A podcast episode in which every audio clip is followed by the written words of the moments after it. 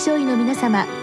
入気の論剤のパイオニア恐林製薬がお招きするドクターサロンにどうぞ。今日はお客様に恐林大学消化器一般外科准教授鈴木豊さんをお招きしております。サロンドクターは防衛医科大学校教授池脇勝則さんです。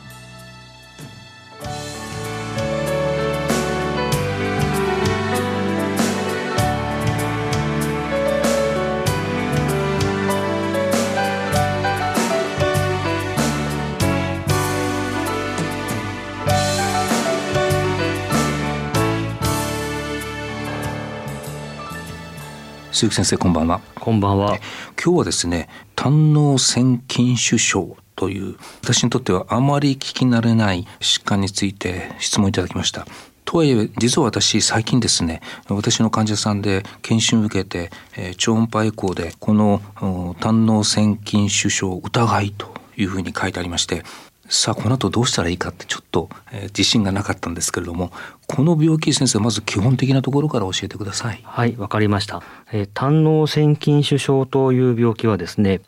えー、胆のの壁内にあるロキタンスキーアショフ動という、うん、えー、脳胞状の構造がありましてこの僕らはラスというふうに言っているんですが、うん、このラスが増殖してさらにそのラスの周囲にある筋繊維の過形成が起こって壁の飛行をきたすというこういった疾患になっています。これ先生ちょっと私理解するのにこのラスというのはそもそも何て言うんでしょう。粘膜上皮にあるものがこう壁の筋肉層の方にこう入っていってそれそのものもあるいは周りの筋層もこう増殖していくっていうような理解でいいんでしょうか？このラスというのがそもそも正常の胆のにも存在する構造でして、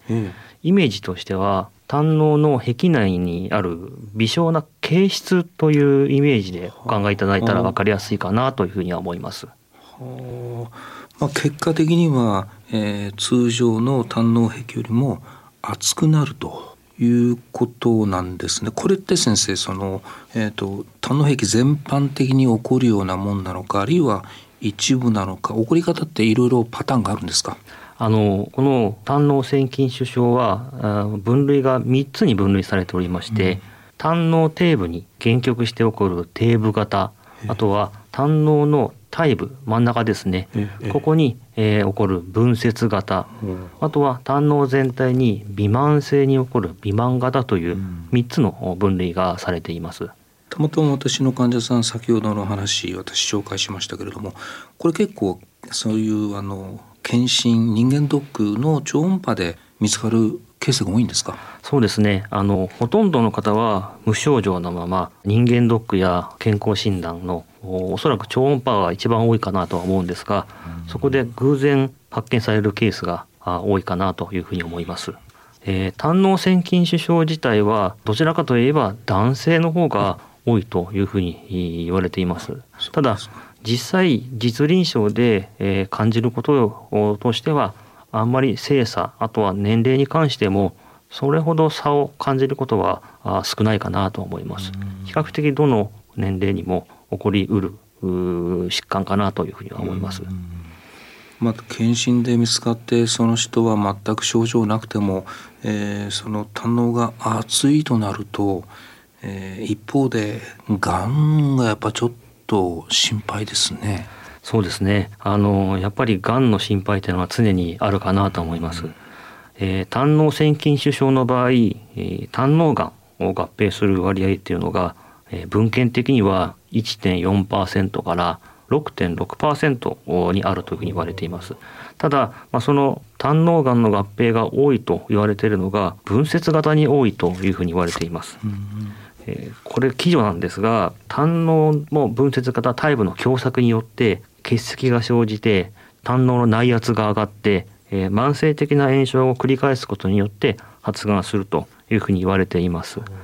ただこれもですね、えー、やはりその胆の腺筋腫症っていうのはあくまでも良性疾患のために前がん病変とかそういったような疾患ではないというところがあ言えると思います。要するにその局所自体ががん化するというよりも場所によって胆ののそのなんて言うんでしょう胆汁の流れの訴えとかそれによる炎症それがまあ二次的にがんのリスクを上げるという理解ですか？えっとですねそういったご認識でよろしいかなと思います。えー分節型の場合はやはりその狭窄している体部よりも底部より、えー、底部でがん化する場合は底部そのものにがん化することが多いというふうに言われています。これ結構複雑ですね先生。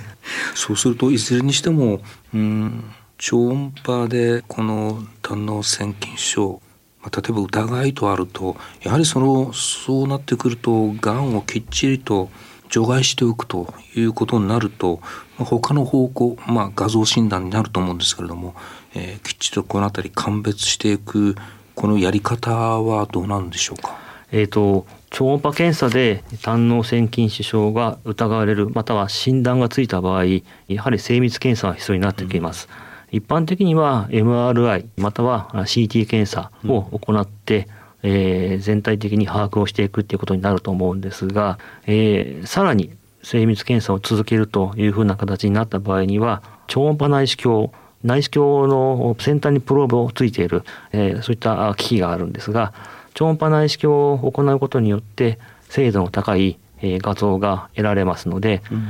えー、どうしても診断がつかない場合っていうのは超音波内視鏡があ有用かと思います。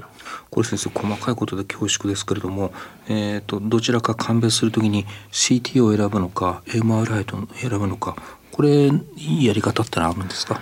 えー、どちらかといえばですねえー、MRI の方が体に、えー、与える侵襲度放射線の被曝の件もありますんで、うん、MRI があできれば先がいいと思うんですが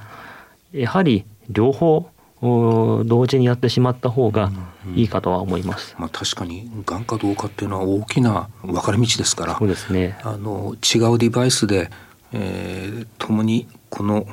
胆の腺筋症らしいと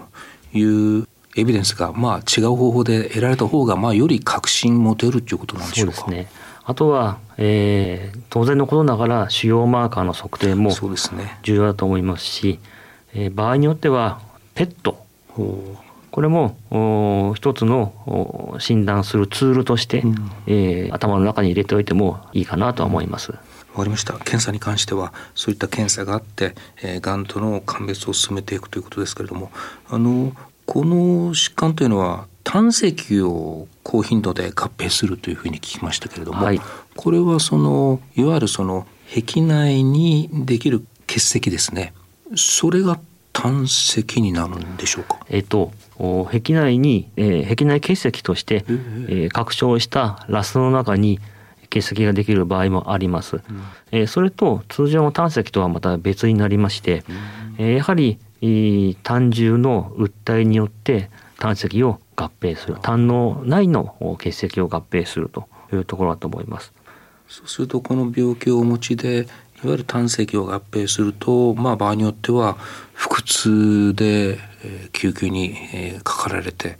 えーまあ、手術ということもあるわけですね。そうですねあのやはりその胆の腺筋腫症の場合症状が出る方の多くはあ胆石を合併している方なので、えー、やはり症状が強かったり、うん、頻回であったりという場合にはあ手術を選択することになるかと思います。うんそうしますと今手術という話が出ましたけれどもこの疾患があるけれども症状がなければ基本的にはまあ経過観察、えー、胆石で腹痛あるいは胆の炎を起こした場合には手術というこう流れでいいんでしょうか？そうですね。あの胆の腺筋腫症で経過観察をしていい場合というのはまず一つ画像として明らかな胆の腺筋腫症と診断できる場合、うん、さらに胆のがんを完全に否定できる場合、うん、この場合には経過観察でよろしいかと思います。えー、症状がある場合あとは胆のがんの疑いがある場合、うん、えー、この場合にはやはり手術を選択すべきかというふうに思います。胆のですと今はまあ回復よりも、えー、その副鏡の方が最近多いんでしょうか？そうですね。あの私どももほとんどの患者さんが今腹腔鏡で手術をしております。うん、あとはああ胆の周囲の炎症がごく軽い場合はあ胆孔といって、えー、おへその穴を一つだけ使って、えー、手術をする場合や通常腹腔鏡の手術の場合は、えー、4つの穴を開けて、えー、手術をするんですけれどもこれを3つであったり、えー、2つであったり、えー、リデューストポートサージェリーというんですがこういった低侵襲手術を行う場合もあります。ただ胆の腺筋腫症の場合は、えー、一般的にはやはり周囲の炎症がそれなりにあるケースが多いということもありますので、一般的にはやはり通常の4ポート4つの穴を開けた手術をするということが多いかと思います。うん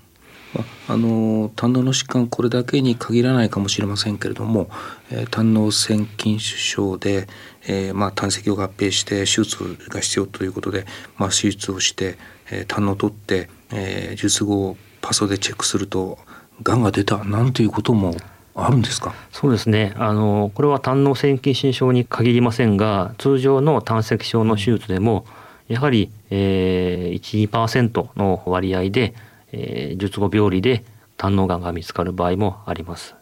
そういった場合にはやはり追加の、えー、手術が必要になることがあります。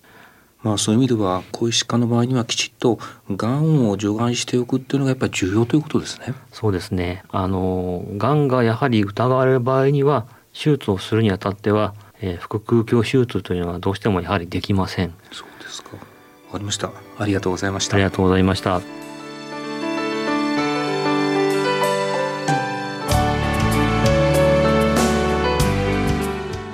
お客様は